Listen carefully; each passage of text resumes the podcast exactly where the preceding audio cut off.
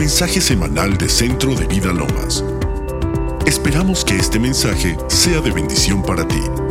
Para más recursos e información, visita centrodevidalomas.org. Estamos escuchando que en un mundo como en el que estamos viviendo, Jesús bien lo dijo a sus discípulos, en los postreros tiempos, por causa de la maldad, el amor de muchos se enfriará. Y sabes, iglesia, el Espíritu Santo tiene para ti, para mí, una exhortación. Una exhortación para manifestar el corazón de Jesús. Esta iglesia ha sido conocida por más de 30 años por ser un lugar de milagros, de señales, de salvación, de restauración familiar. Pero sabes, no nos podemos quedar ahí. Diga conmigo, vamos a otro nivel. Nos los han hablado, nos los han profetizado a nuestra pastora. Por cierto, muchas gracias, pastora, por la oportunidad de compartir esta mañana. Vamos a darle un aplauso a Jesús por la vida de nuestra pastora. Wow. Gracias. Y sabes, este día, yo soy nada más una vocera de parte del mensaje porque fue un mensaje que el Espíritu Santo inspiró a un equipo, un equipo de muchachos, un equipo de personas junto conmigo para, para desarrollar este, este, este mensaje. Y créanme que toda la semana cuando el Señor habló a mi corazón ha estado vibrando y he estado conmoviéndose mis entrañas por el mensaje que Dios trae esta mañana a esta iglesia. Sabes, cuando Dios nos ha bendecido, nos ha sanado, nos ha liberado, nos ha prosperado, es evidente. Es más, no solo tú lo conoces, sino que todo el mundo lo puede ver más allá, ¿cierto? Pero hay un punto en el que tú llegas en tu cristianismo que es necesario que le respondas a Dios.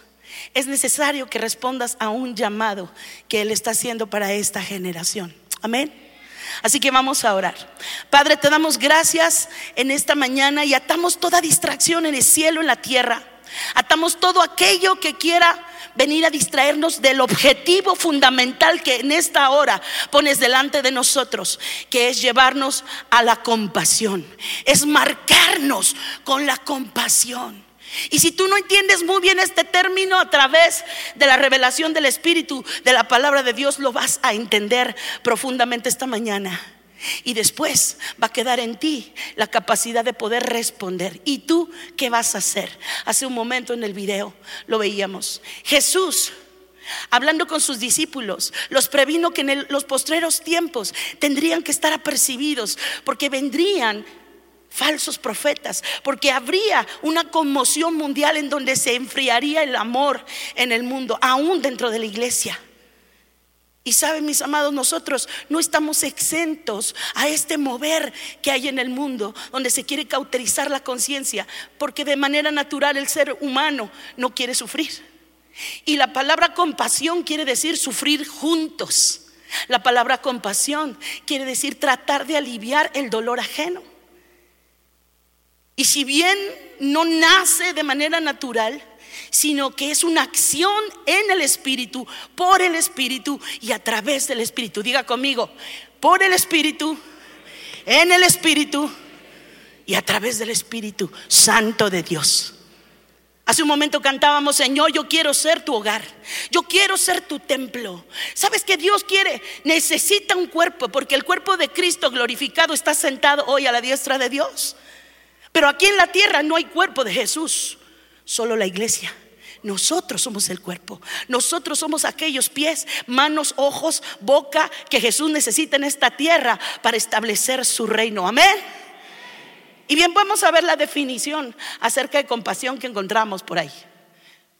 Dice, sentimiento de tristeza que produce el ver padecer a alguien y que impulsa a aliviar su dolor o sufrimiento, a remediarlo o a evitarlo. Y eso es lo que dice. Pero yo encontré otra cosa más. En el griego es splanch nisomai. Voltea con el de junto y dile splanch. Y al de junto dile nisomai. O sea, ni, ni se asomai, ¿verdad? Splanch nisomai quiere decir en griego cuando se conmueven las entrañas. ¿Te ha pasado que pasa cerca de un niño pobre, de una escena difícil, de una persona enferma y se conmueven tus entrañas? Aún los griegos decían, se mueven los, los, los, músculos, el estómago, el hígado y aún los pulmones. Sabes, tu cuerpo reacciona ante eso por un estímulo de Dios, donde te hace observar la necesidad. Pero hoy podemos ir a la siguiente. El siguiente slide, please. Aquí vemos el ministerio de Jesús siempre estuvo caracterizado y sellado bajo una profunda compasión. La Biblia dice que Jesús, por, movido a compasión por el Espíritu, sanaba, libertaba, alimentaba a miles de personas. En tres años, diga conmigo, en tres años, tuvo la capacidad de revolucionar el mundo. En mi caso, yo ya llevo 30 años, digo, unos poquitos más que Jesús, ¿verdad? Y digo yo, Señor, ¿cuánto he podido manifestar tu compasión, tu reino dentro de mí? Sabes, por eso esta mañana Dios nos quiere llevar a otro nivel a través de su espíritu, a través de su palabra, a través de los testimonios de poder que vas a escuchar. Amén. Mire, encontré otra definición está interesante. Dice, la compasión es una acción del Espíritu Santo sobre nosotros, a través y por nosotros. Eso ya se los dije. Dice que nos lleva a la acción. Diga conmigo, acción. Eso es muy importante. Si tú te das cuenta, la diferencia entre lástima y compasión es que la lástima pasa, ve al atropellado, ves a la persona en necesidad y dices, pues qué mala onda, ¿verdad?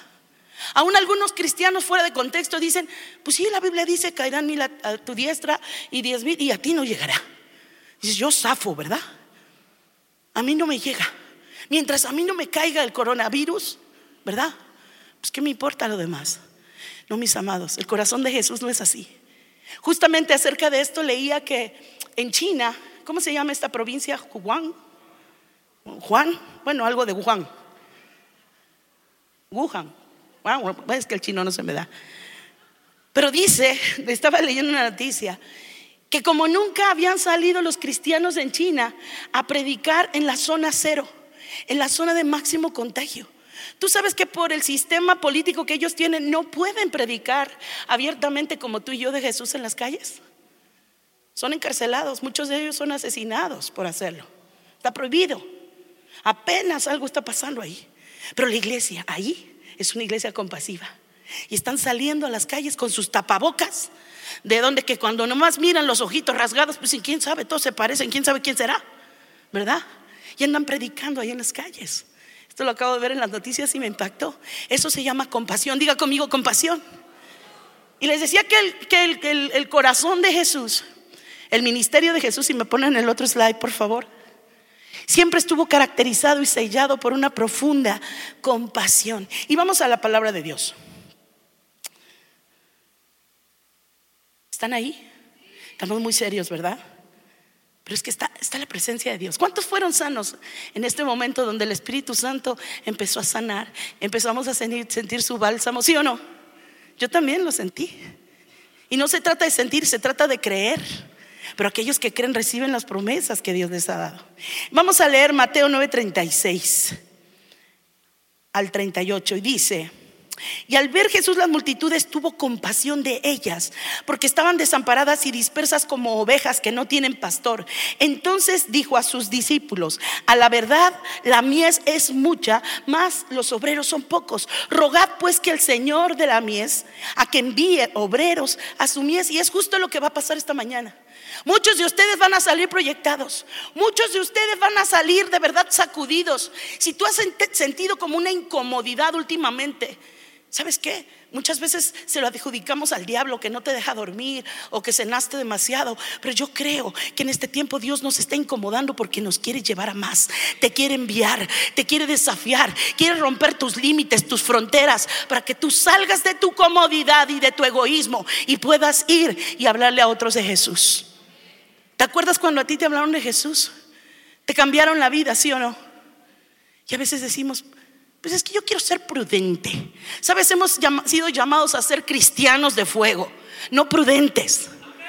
Porque a veces esa prudencia lo único que está escondiendo es una cobardía por no querer predicar el Evangelio. Dice la palabra, no me avergüenzo del Evangelio porque es poder de Dios para salvación. ¿Sabes que si abres la boca puedes cambiarle el destino, la vida y la eternidad a alguien? Predica a Cristo como si dependiera de ti que se salvara. A veces vemos otras, otras, otras uh, religiones como en el Islam, que la gente explota, que la gente es determinada, es radical en su fe. Y pareciera que la iglesia de Cristo está dormida, pero oigo la voz de Jesús que dice, Talita Kumi, esta no está muerta, estaba dormida. Y esta iglesia se va a despertar a un nuevo nivel de compasión. ¿Sabes que la compasión, la misericordia, la benignidad, la bondad son fruto del Espíritu Santo? Y tienen que ser una plataforma para que esta iglesia sea sobrenatural. Si tú quieres ser movido eh, en milagros, si tú quieres que el Señor baje a ti revelaciones, donde ciencia, donde profecía, pero no hay compasión y no hay amor, eres nada, como dice Corintios. Eres nada. Pero tú y yo hemos sido llamados a manifestar todo. Estamos oyendo cómo clama, la, cómo gime el mundo como gime la tierra, como gimen los animales. Ahora con los incendios que hubo el mes pasado, qué tremendo. Se está cumpliendo la escritura, de verdad. ¿Y tú y yo qué vamos a hacer? ¿Qué vamos a hacer, mis amados? Vamos a ver el ministerio de Jesús porque Él siempre nos da una salida. Y vamos a Mateo 9, capítulo 36. Eso ya lo leí, así que no. Vamos a ir al que sigue. Tú lo tienes por ahí, Billy. Ponlo, el de los panes. ¿Sabes cuántas veces Jesús le dio de, comer a los, a los hambrientos que seguían sus campañas? Muchas. Yo de pronto pensé un par de veces, empecé a buscar en la Biblia que fueron más de cinco veces que Jesús multiplicó los panes y los peces en medio de sus seguidores. De pronto se los jalaba y se los llevaba a las afueras de la ciudad. Y ahí les predicaba. Dice la palabra que aún por tres días les estuvo predicando. Y llegó un momento en que él dice la palabra, tuvo compasión. No sé si es esta. No, pero también está padre, ¿están de acuerdo? Pero dice la palabra que Jesús tuvo compasión de toda esa multitud que venía siguiéndole y le dijo a sus discípulos, ¿qué vamos a hacer? Si los envió de regreso a la casa se van a desmayar en el camino. ¿Usted cree que cuando Jesús nos pregunta algo es porque no sabe? Cuando Dios te pregunta algo es porque no tiene respuestas. ¿Necesitará Dios de nuestro consejo? Pues no, Él es omnisciente. Cuando Dios pregunta algo es que algo quiere hacer, está moviendo tus aguas, nos enseñaban. Está agitando tu espíritu. Y de pronto le dice a Felipe, Felipe, ¿qué vamos a hacer? ¿Cómo les vamos a dar de comer? Los contaron y eran más de cinco mil, puros hombres eran cinco mil. Imagínate, como cabeza de hogar, fácil eran 15 mil personas. Si a mí de repente nos caen algunos amigos de mis hijas y yo digo, Señor Jesús, tienes que multiplicar aquí los frijoles, los sándwiches, los molletes. ¿Y sabes qué? Si se multiplican. Ah, porque cómo comen los de la alabanza, ¿eh? Pero sabes que delante de nosotros siempre está la oportunidad para un milagro, para que Jesús empiece a operar. No solamente Jesús ah, tocaba esa área de hambre natural, sino que también el hambre espiritual. Dice la palabra que los liberaba, los sanaba, los alimentaba y luego los preparaba para servir. Wow, es lo mismo que tú y yo tenemos que hacer en esta hora. ¿Estás listo para eso? Yo oigo la voz del Espíritu que dice, en sus marcas CBL, listos. Miren, este último mes nos han venido a profetizar y profetizar que viene un avivamiento tremendo sobre la nación y nosotros somos parte de ello. Nos decían, ni somos los primeros, ni somos los únicos, ni somos los mayores. Porque los primeros, los únicos y los mayores, eso solo le corresponde a Jesucristo. El primero, el mayor y el único, ¿verdad? Pero somos contemplados para esta gran, gran, gran cosecha. Así que bueno, vamos leyendo esa parte de después de la canasta, Billy, ahí hay un hay un versículo que sí necesito leer. Ok. Dice, después que Jesús cruzó al otro lado del mar de Galilea, Galilea conocido también como el mar de Tiberias. Una gran multitud siempre lo seguía a todas partes porque veía las señales milagrosas que hacía cuando sanaba a los enfermos. Siempre en las multitudes va a haber gente que nada más va de mirona. A ver qué me dan, a ver de qué es la torta hoy. Ajá. Pero hay otro grupo que son los más cercanos, que son los discípulos. Si podemos pasar al siguiente slide. Dice, enseguida Jesús vio que una gran multitud venía a su encuentro y dirigiéndose a Felipe le preguntó, ¿dónde podemos comprar pan para alimentar a toda esta gente? Lo estaba poniendo a prueba porque Jesús ya sabía lo que iba a hacer el siguiente. Felipe contestó, aunque trabajáramos muchos meses, no tendríamos el dinero suficiente para alimentar a toda esta multitud. Entonces, en el 8, habló Andrés, el hermano de Simón Pedro, y dijo, aquí hay un muchachito que tiene cinco panes de cebada y dos pescados. Pero ¿de qué sirven ante esta enorme multitud? Cinco peces y dos panes. Y gloria a Dios que pronuncié correctamente. Ya luego les platico el chiste. Cinco panes y dos peces. ¡Wow! Y toda esa gente comió. Pero me llama la atención el chico Ajá, que estuvo dispuesto a compartir su lunch. Yo creo que cuando salió de casa le dijo a su mamá, mamá, prepara un sándwich también porque yo quiero comer con Jesús en el recreo. ¿Cuántos llevaban doble sándwich para sus amigos en la, primaria? No se hagan. Yo, qué egoísmo de veras, ¿eh? Por eso estamos así. Creo que nada más tú y yo, brother. Nunca es tarde. Pero este chico sí dijo, mamá, yo quiero compartir. ¿Sabes qué me habla eso?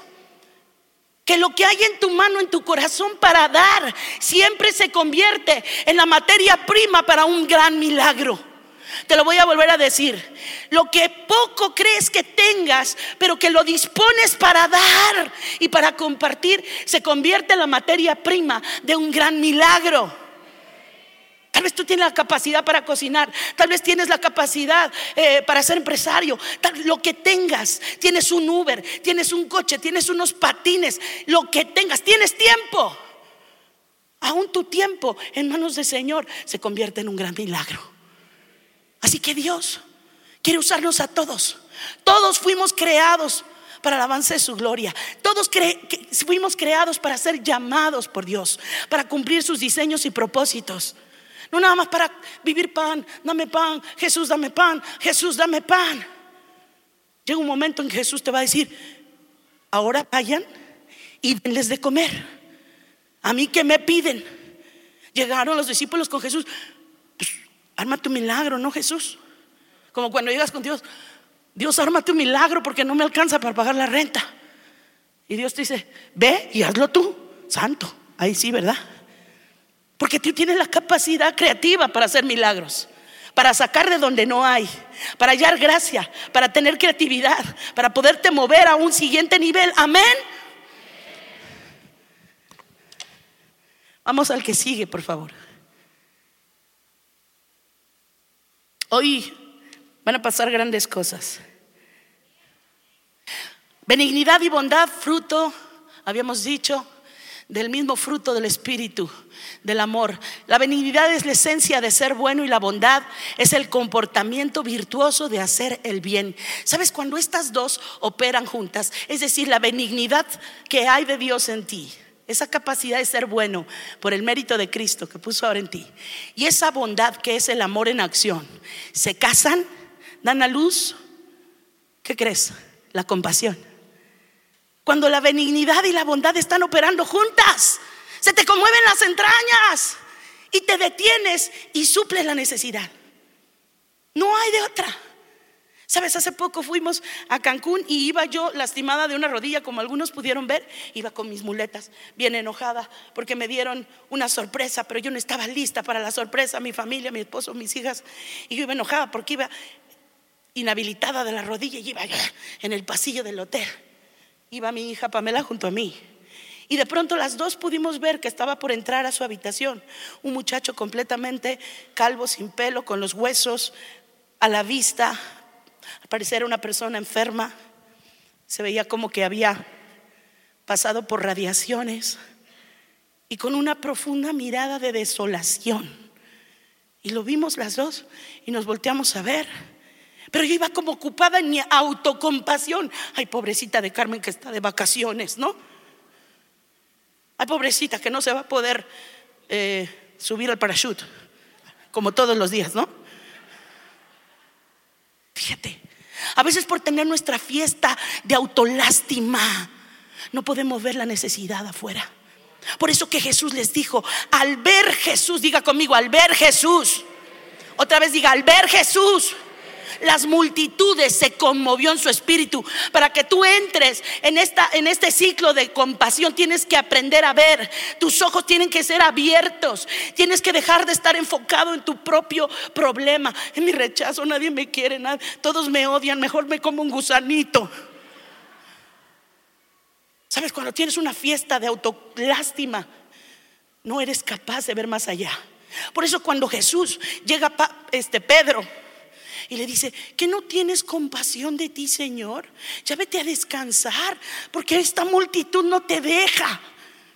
Y momentos antes le había aplaudido todo el cielo de pie a Pedro. Momentos antes en esa escritura. No sé cuál es, tú búscala, si me acordé. Momentos antes, Jesús le había dicho a Pedro, esto no te lo reveló carne ni sangre, te lo reveló el Dios viviente. Pero en ese momento cuando empieza a venir de chismoso, de adulador, y le dice, Jesús, ya mejor tranquilízate, que nunca tal mal te acontezca, porque Jesús dice que va a ir a la cruz y le dice, no, que eso nunca pase. Y Jesús entiende de dónde viene esa adulación y le dice, apártate de mí, Satanás. ¿Sabe? La autocompasión te hace tropezar en tu propósito para Dios. Y si tú no tienes compasión en las almas, casi que te puedo garantizar que estás viviendo una fiesta de autocompasión. Eres la víctima de las víctimas. Yo he estado ahí. Yo he estado ahí. Y yo creo que por eso el Espíritu Santo está sacudiendo mi corazón. Y de paso el tuyo, no te hagas. Amén. Compasión es ponerte en el lugar de otros, es suplir el dolor de otros. Vamos adelante. Hay que reconocer la oportunidad en el tiempo y vida de la misma. Mira, estoy hablando y estoy temblando. De verdad no puedo dejar de... Yo como cantante pues sé como que controlar el diafragma, a menos que coma mucho. Pero estoy temblando porque sé que la presencia de Dios va a ser algo poderoso esta, esta mañana. Te decía, ya me lo quitaste. Qué mala onda. Hay que reconocer la oportunidad en el tiempo y vida de la misma. Esto lo dice Wayne Myers y también me lo ha enseñado mucho la pastora. Hay oportunidades que tienes delante y se te va y se te va. En ese momento que estábamos ahí en Cancún, nos fuimos a la playa, el chavo se quedó ahí, pero cuando llegamos, Pame y yo ahí a, tratar de disfrutar, no podíamos, nos pusimos a llorar. Y me dijo, mamá, no le hablé, no, ni yo tampoco. Pues nos regresamos, no viste para dónde se fue, no, ya no vi. Y si le hacemos una carta, no, pues ¿y dónde se la dejamos? Y entonces le dije, ¿sabes qué? Vamos a orar por él. Vamos a orar por él. Y estuvimos orando un buen rato. Y mientras preparaba este mensaje, me venía la cara y el rostro de ese muchacho. Y les tengo que decir y confesar con pena que no pude volver a encontrarlo. No pude. Se fue la oportunidad. Por eso Wayne dice, reconoce la oportunidad en la vida y en el instante de la oportunidad porque se va. Las oportunidades tienen fecha de caducidad. Y eso en todas las cosas, mis amados. Tenemos que ser sabios y aprender a tener los ojos que Jesús quiere que tengamos. Amén. En otras ocasiones he encontrado el tiempo de la oportunidad. Yo te quiero decir que la compasión es contagiosa, más contagiosa que el coronavirus. ¿eh?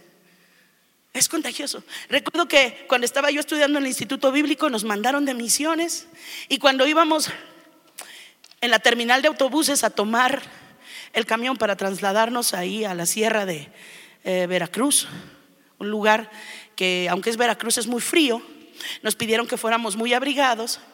Y recuerdo que estando en la terminal, de camino a hacer la obra de Dios, porque yo quería ir hasta Tumbuctú para, para ministrar, pero en esa ocasión me tocó Veracruz.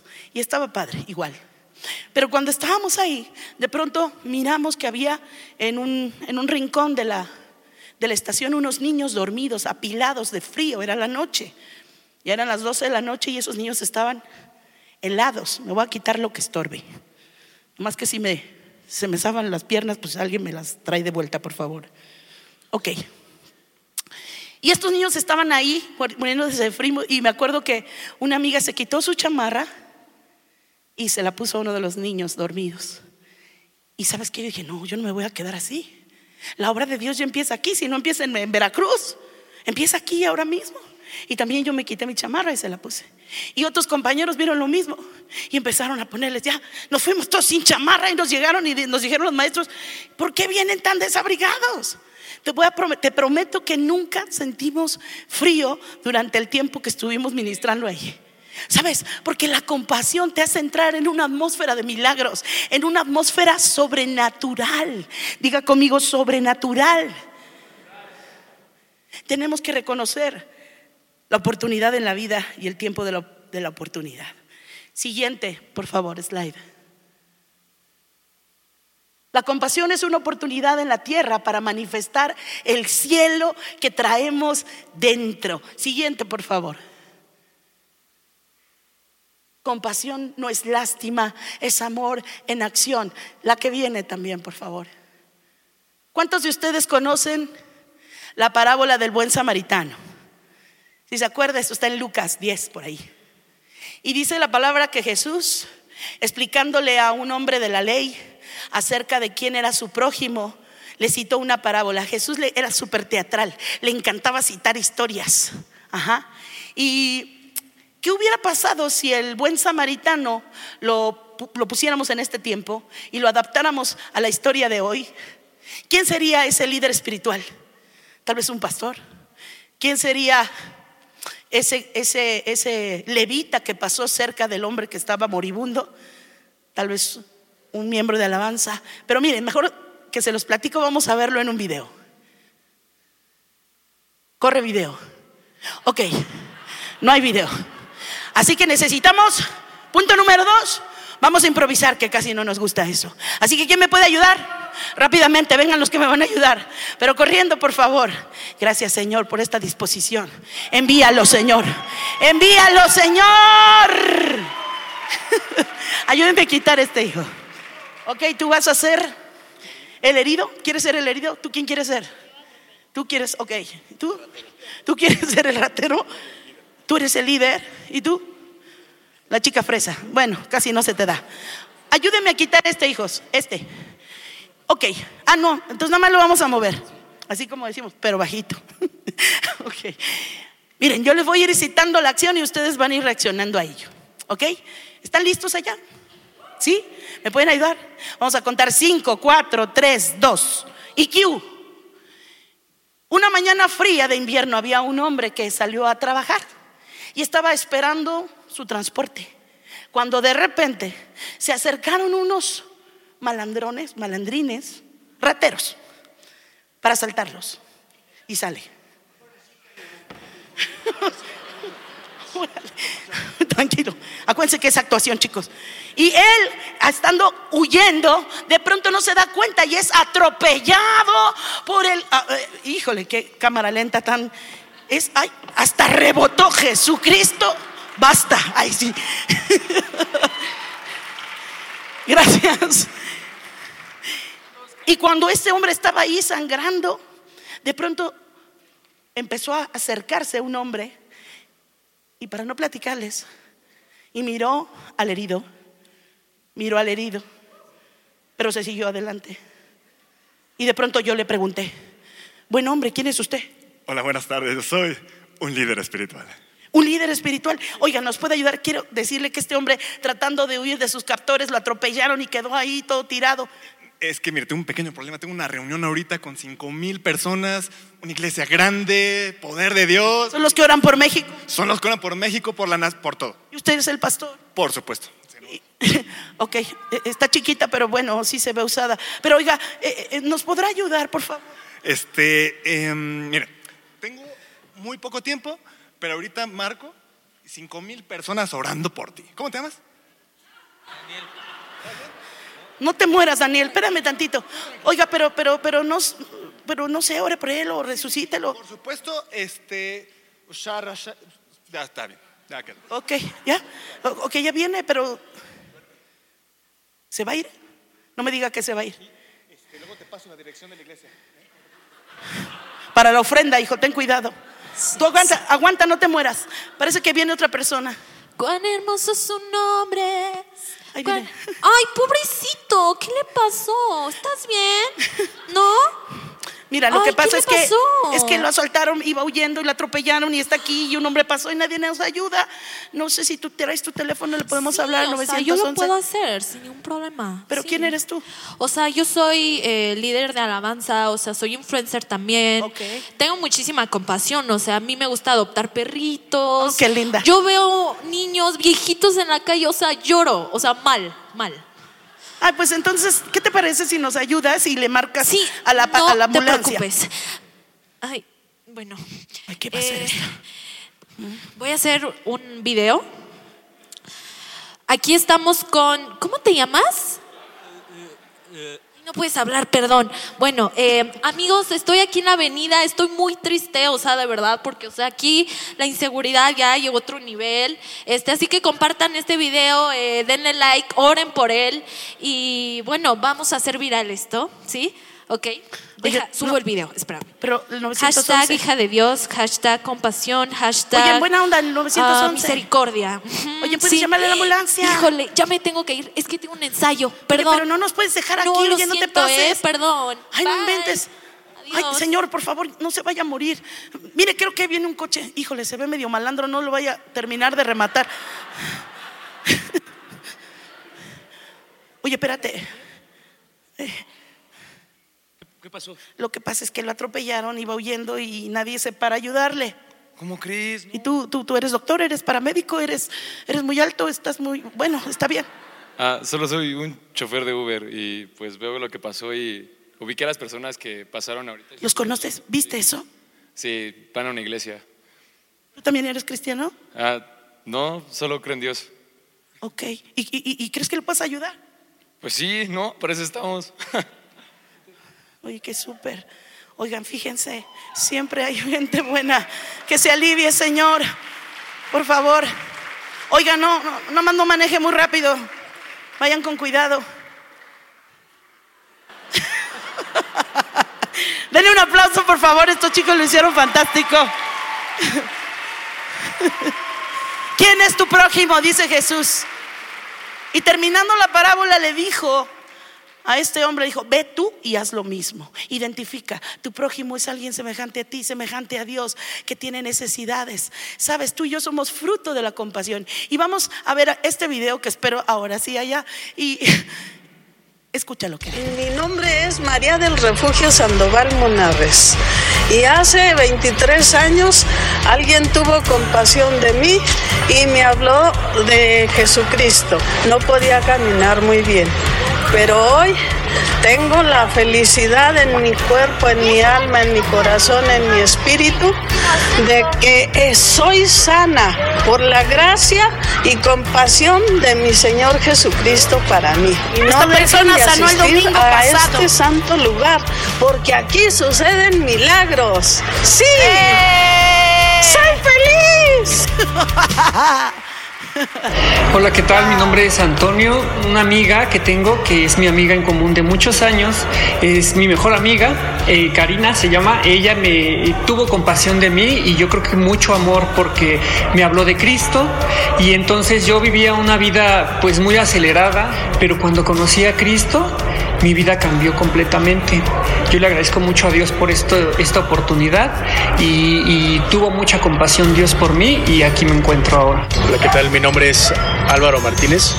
Llevo un año ya asistiendo aquí a la iglesia y debo comentar que a través de la compasión eh, de las personas que oraron por mí, el día de hoy siento una sanación, eh, me siento sano.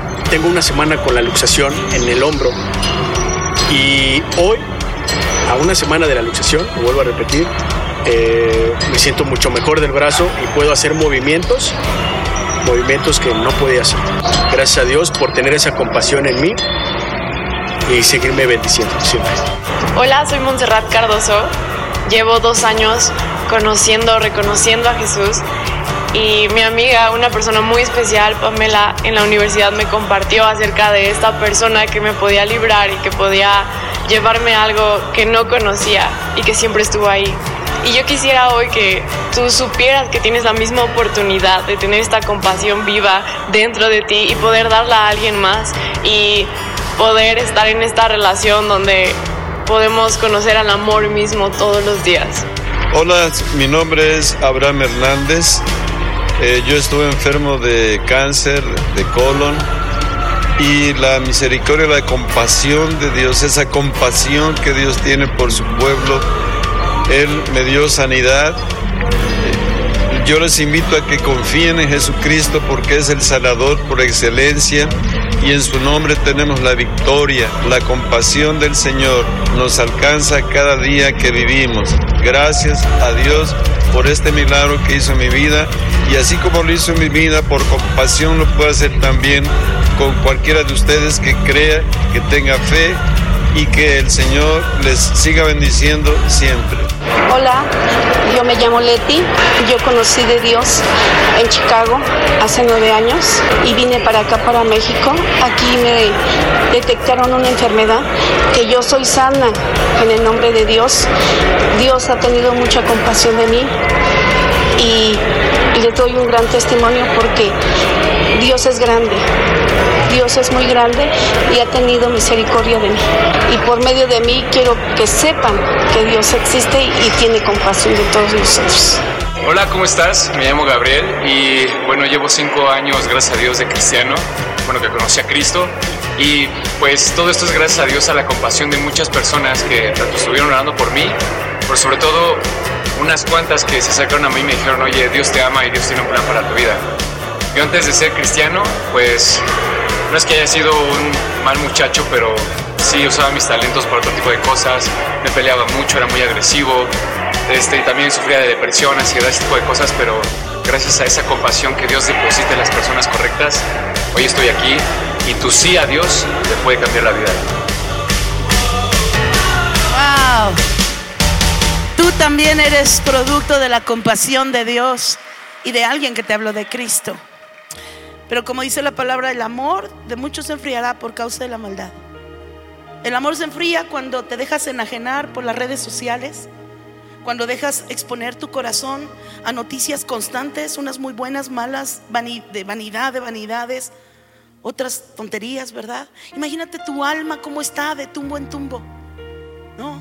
Una noticia de uñas maravillosas junto con y le cambias y los Tigres del Norte sacaron su nuevo disco y le cambias y cristianos masacrados en el norte de África y le cambias. O sea, tu alma no tiene la capacidad para asimilar tanta información. Dice la palabra que cuando estaban en el huerto, Adán y Eva, Dios les permitió comer de todo árbol plantado, podían comer, excepto del conocimiento del bien y del mal. Sabes, el conocimiento no fue para digerirse por los humanos. Tanta información te indigesta. Por eso hoy en día hay tanta gente enferma de depresión, de crisis de ansiedad, de pánico. Porque el alma no puede estar constantemente bombardeada por tanta información. Podíamos comer del árbol de la vida. Más adelante ahí en Génesis le dice, ¿sabes qué? Hay que sacar al hombre porque no sea que ahora, habiendo comido del árbol del conocimiento, ahora también come el árbol de la vida y sea eterno. ¿Cierto? ¿Sabes? Esa información, cuando es descontrolada, no la puedes asimilar. Hoy se genera más, más, más información que nunca antes. Nuestra alma está expuesta. Ni siquiera puede asimilar. Así que el amor, no dejes que tu amor se enfríe, que tu conciencia se cauterice. Que tú seas una, una persona donde le digas, Señor, mi conexión es contigo. Que tú le digas, Señor, mi alma te pertenece. Mis emociones te pertenecen a ti. Usa, Espíritu Santo, mis emociones. Muéveme, Señor. Mueve mis aguas. Mueve mis, mis vísceras. Mueve mi corazón. Como decía Pablo, el amor de Cristo me constriñe. Y soy deudor. ¿Sabe por qué hay algunas sillas vacías? Ya no hay tantas. Porque yo creo que una buena parte de la iglesia ya está reaccionando y está trayendo a muchos a Cristo. Pero hay sillas vacías por causa de que yo, Carmen Gloria, no le he compartido a mucha gente. Me faltó el chavo de allá. De Cancún me ha faltado algunos compañeros de la escuela, ex compañeros. Me faltan muchos de mis vecinos. A ver, ¿quién que está aquí hoy se encuentra junto con la persona que le compartió por primera vez de Cristo? Quiero ver la mano. Si está la persona que te compartió de Cristo, levanta tu mano por primera vez. Gloria a Dios, tú eres fruto de esa compasión. Pero son pocos. Esto tiene que ser muchos.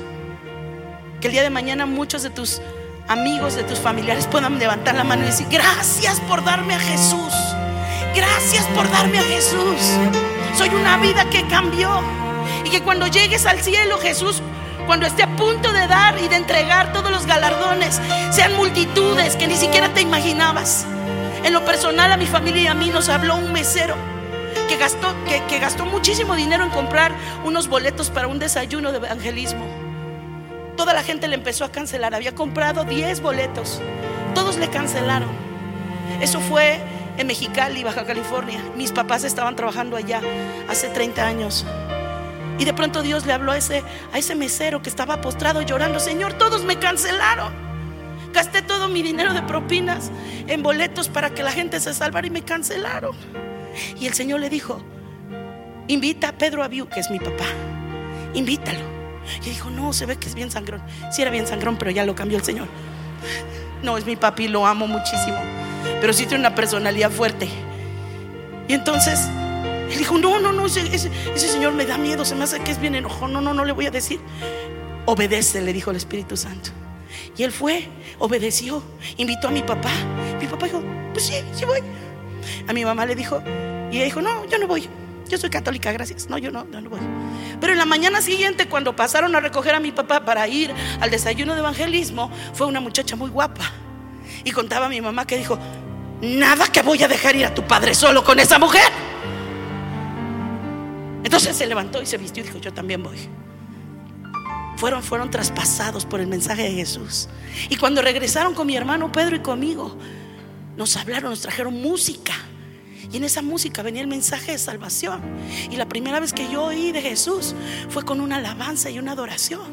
Y yo la oía todas las noches y lloraba. Bendigo ese mesero que no sé dónde está. Hoy toda mi familia, de parte de mi mamá, de mi papá, son salvos. Algunos son pastores. ¿Sabes? Tú no sabes a quién le puedes hablar esta mañana cuando estés comiendo ahí. Amén. Tenemos que hablar de Cristo. Vamos al siguiente slide rapidísimo. La premisa, la premisa de todo lo que hace Jesús es la compasión. Siguiente. Evangelizar sin compasión es adoctrinar a la gente. Hitler lo hacía. Él tenía todo Alemania y a todos los aliados así embobados, enajenados. Les lavaban el cerebro. Eso es adoctrinar. Pero cuando es fruto de la compasión, cuando tú hablas del Evangelio, es otra cosa. La palabra, lo que estás hablando no consiste solo en palabras, sino en poder de Dios para salvación. Vamos a la que sigue. Discipular sin compasión es querer cambiar el comportamiento de las personas a través de una acción externa y no una convicción interna. Diga conmigo, yo tengo convicción interna. ¿Sabes cuando Dios nos ha mandado y aquí tenemos casas de vida y bien lo decían hace rato los chicos aquí adelante? Dios nos está llamando a la compasión. Para que lo que hagamos, que estén llenas, tu casa esté llena de la compasión de Dios. ¿Sabes? Cuando tú le prestas tu barca a Jesús, cuando tú le prestas tu pan y tu pescado, cuando tú le prestas lo que... ¡Wow! Obededom entendió esto. La presencia de Dios en, que, que reposaba sobre el arca. Estuvo tres meses en la casa de Obededom, porque no había lugar para reposo en ese momento para el arca. Y le llevaron un cuate que dijo, a ver, ¿quién quiere guardar la presencia de Dios? Y él dijo, yo. Y en tres meses se hizo el hombre más rico sobre la tierra. En tres meses se hizo tremendamente bendecido, no solamente económicamente, en todas las áreas. Léelo, está en la escritura. Y ahorita el Señor me lo recordaba. ¿Sabes cuando tú le entregas al Señor lo que tienes, tu casa, tu tiempo, lo que tengas?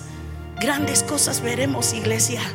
No vamos a poder pasar al siguiente nivel de milagros extraordinarios, retener toda, la unción que de este lugar se ha derramado, de gente tremenda de Dios usada, si no tenemos compasión. Siguiente slide. Poder sin compasión es abuso.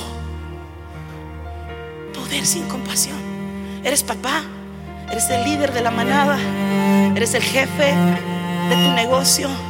Sabes, agrégale la compasión y vas a ver lo que Dios va a hacer. Multiplicación, prosperidad, sobrenaturalidad, bendición abundante. ¿Qué sigue? Lo grande de Jesús fue su compasión por nosotros, tomando nuestro lugar en la cruz. ¿Sabes? Jesús no nada más se conmovió cuando nos vio lejos de Dios. Cuando Jesús nos vio fracturados y rotos. Cuando nos vio huérfanos. Cuando nos, vio llenos de pecado. Cuando corrieron Adán y Eva a ponerse faldas para tapar su vergüenza, hojas de higuera. No nos dejó así. Su gran compasión hizo que viniera la cruz y tomara tu lugar. No solamente sintió lo mismo, sus mismos órganos se derramaron en sangre. Atrapó nuestro dolor. Jesús atrapó nuestro pecado ahí en la cruz. Lo puedes imaginar. Para que a mí no me duela. Cuando mamá, cuando eres mamá y ves a tu hijo que se raspa, que se cae, que se descalabra, que le da fiebre, me pasaba, yo quiero estar en su lugar. Una vez que tuve una situación con mis hijas ahí de salud, yo quiero estar en su lugar y el Señor me, me reprendió, me dijo, tú no puedes tomar el lugar, porque ese lugar ya lo tomé yo. Amén. ¿Sabes?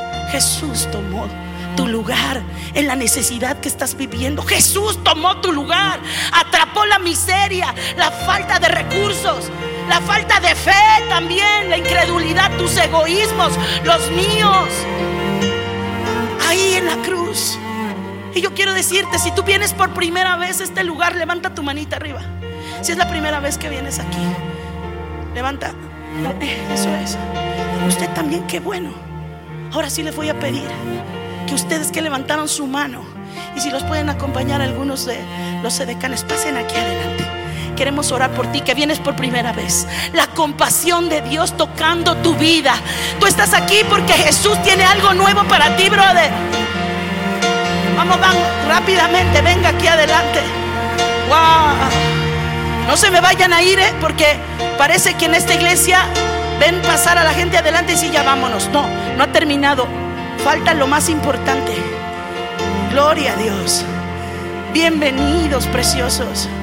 Alguien atrás de ellos que les dé la bienvenida, que les genere confianza. Ahorita van a cantar. No, no es cierto, no se asusten. Los llamamos aquí adelante porque todos nosotros queremos extender nuestra mano y orar por ustedes, por su casa, por lo que están viviendo. Saben que Dios los trajo aquí esta mañana. Mire cuántas familias, qué hermoso. Sabes, yo hace 30 años recibí a Cristo y mi vida estaba vacía, llena de dolor. Pero cuando supe lo que Jesús hizo en la cruz por mí, dije, ¿cómo puedo yo tener salvación? Y encontré en la Biblia una palabra, un versículo, que dice que si confiesas con tu boca y crees en tu corazón que Jesús es el Hijo de Dios, tú y yo tenemos salvación. También dice que todas las cosas pasadas se quedan atrás. Todas se hacen nuevas. ¿Estás lista para una vida nueva? Si alguien borrara tu libro de fracasos y de malas decisiones y te diera la oportunidad de volver a hacer las cosas, ¿tomarías la oportunidad? ¿Tomarían la oportunidad? ¿Tomarás la oportunidad? Pues Dios nos la está dando. Me la dio a mí, nos la dio a todos nosotros. Así que todos ustedes van a repetir después de mí, de todo corazón, si lo quieren hacer y entregar su vida a Cristo. Ponga su manita en su corazón. Sabes, Dios te trajo aquí esta mañana.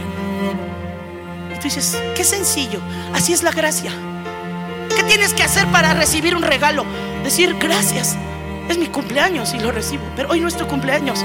Pero vas a recibir el regalo de regalos. El regalo de regalos, que es la vida eterna. Vas a decir conmigo, Señor Jesús, en esta mañana te entrego mi corazón. Tú moriste por mí en la cruz. Tú tomaste mi lugar ahí. Y este día Yo te recibo como mi Señor y como mi Salvador. Séllame con tu espíritu y úsame para también ser una fuente de compasión. Aquí está mi vida. Levanta tus manos si tú oraste esto con veracidad, con, con sinceridad, levanta tus manos, Espíritu Santo, llénalos. Conoces la situación que están viviendo, conoces las enfermedades, las dolencias, las situaciones difíciles en casa que está viviendo cada uno de ellos. Yo te pido y te pedimos, extiendan su mano sobre ellos, bendecimos sus vidas, declaramos milagros y prodigios acontecerles de ahora en adelante, Señor, que volverán a reír, que podrán dormir tranquilos sin que nada los espante, porque hoy, Señor, has entrado y has irrumpido en sus vidas y vas a establecer tu casa en sus propias mentes, almas, cuerpos, espíritus, en el nombre de Jesús. Amén, amén y amén. Atrás de ti hay alguien que te quiere dar la bienvenida. Wow. Le voy a pedir que acompañen un momentito a estas personas. Vayan con ellos un momento. Va a ser muy rápido. Solamente quieren darles la bienvenida y algo especial para ti y los demás. ¿Y tú qué vas a hacer? ¿Y tú cómo vas a reaccionar? ¿Sabes que Dios te está llamando? ¿Sabes que yo siento el gozo de la salvación de ver a estas personas recibir a Cristo? ¿Sabes que sus vidas no van a ser igual? ¿Sabes que su nombre ha sido inscrito en el libro de la vida? Y así la gente luego dice, ay, qué sencillo. ¿Será eso así? Sabes, así, así es de gratis, así es de poderosa la salvación que Jesús ganó por ti, por mí. Pero te vuelvo a decir, y se prepara el equipo de artes, por favor. Creativo, vénganse acá adelante ya. ¿Y tú qué vas a hacer? Sabes, Dios te está llamando. Dios te está llamando. Algunos de ustedes van a comenzar a sentir ganas de llorar. ¿Sabes qué? No sé por qué nos da pena llorar. Deja que el Espíritu Santo fluya a través de ti. Yo sé que muchos de ustedes van a ser libres de egoísmo, van a ser libres de crisis de pánico, de autocompasión, de autolástima. Yo también lo viví. Y ahora aprenderás a enfocarte para ver a las multitudes, para ver esa gente. Dios te está llamando. La creación gime a una sola voz.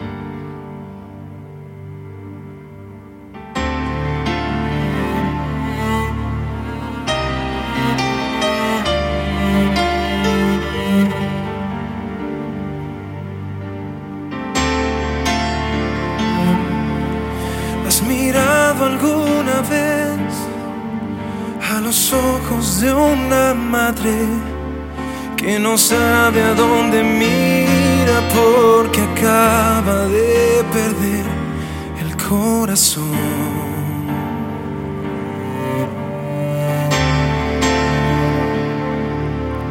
¿Has oído alguna vez cómo llora un niño pobre?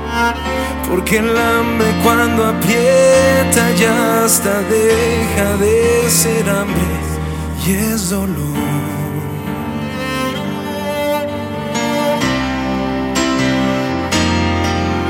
¿Has sentido alguna vez lo que siente un prisionero cuando ya sus piernas no pueden andar de puro miedo? Escuchas su clamor y hasta sientes su dolor mientras grita, voceando. No te quepa duda alguna, te están llamando.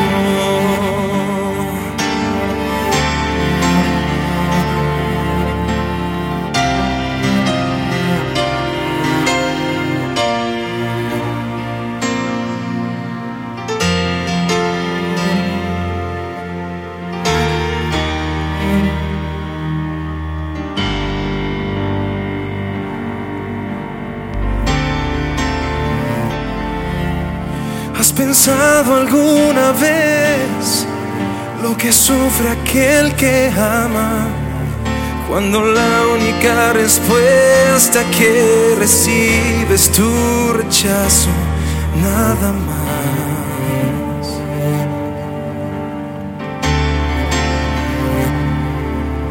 ¿Has sentido alguna vez un escalofrío extraño? Como si alguien te llamase a la distancia y no pudieras escuchar.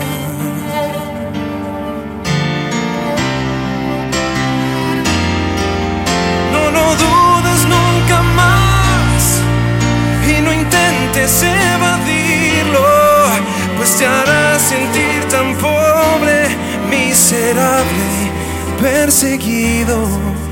Y hacia atrás, hasta puede que quizás le descubras vigilando. No te quepa duda alguna, te está buscando.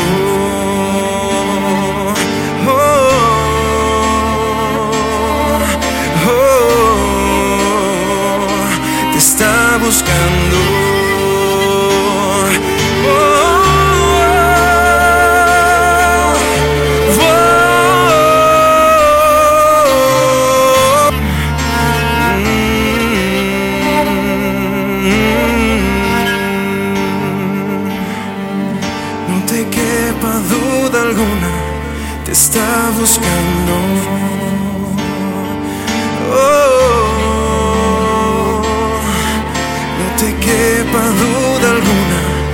Está buscando.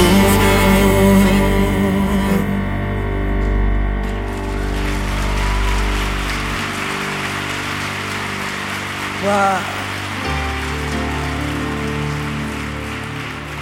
Señor Jesús.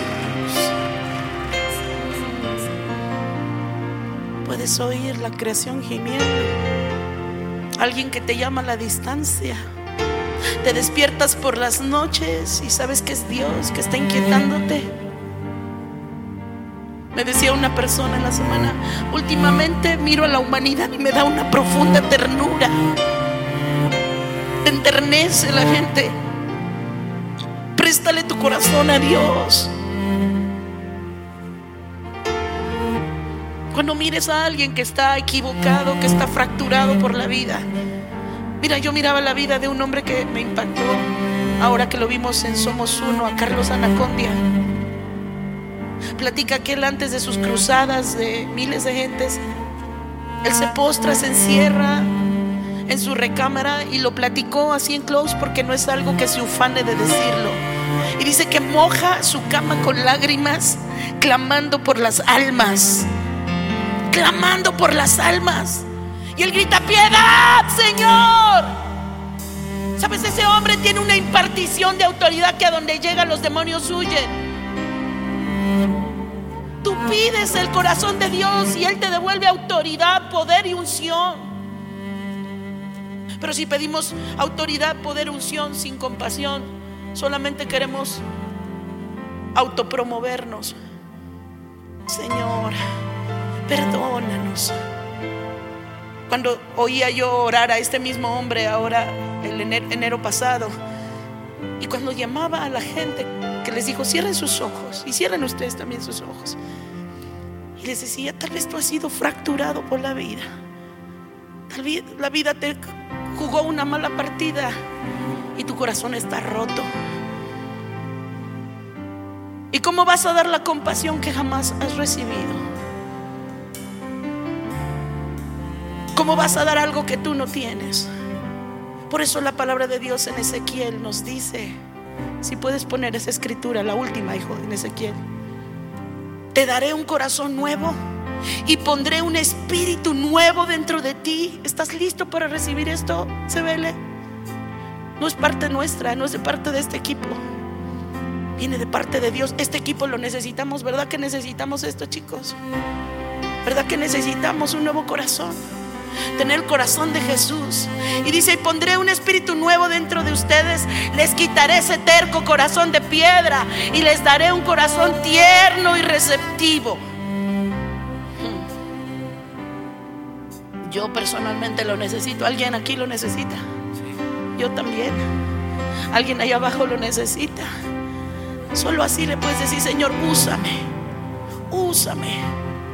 El salmista decía, examina mi corazón y ve si en él hay perversidad y si la encuentras, Señor, muéstramela para que me arrepienta. Y pone en mí, Señor, un corazón tierno. Examíname, Señor. Pero úsame. Estamos listos, Pame, ven. Examíname, Señor, tú me conoces, quebranta mi corazón. Invita a Jesús a tu vida. Pídele que sea tu Señor y Salvador. Te invito a que en voz alta repitas esta sencilla oración con todo tu corazón. Padre Celestial, te necesito y te doy gracias por tu amor hacia mí. Gracias por enviar a tu Hijo Jesucristo a morir en la cruz para salvarme y perdonar mis pecados. Reconozco que he sido pecador y que cada uno de mis pecados ha sido una ofensa a tu persona, un acto de rebeldía y desobediencia a ti. Me arrepiento de todos ellos y te pido que me limpies con la sangre de Cristo. Hoy me vuelvo a ti de todo corazón. Te pido que entres a mi vida y me hagas tu hijo. Señor Jesús, hoy te entrego mi vida y te acepto como mi Señor y mi Salvador, creyendo que Dios te resucitó de los muertos para darme la vida eterna. Señor, dame una nueva vida y envía a tu Espíritu Santo a morar dentro de mí para conocerte, amarte servirte. Te doy gracias en el nombre de Jesús. Amén.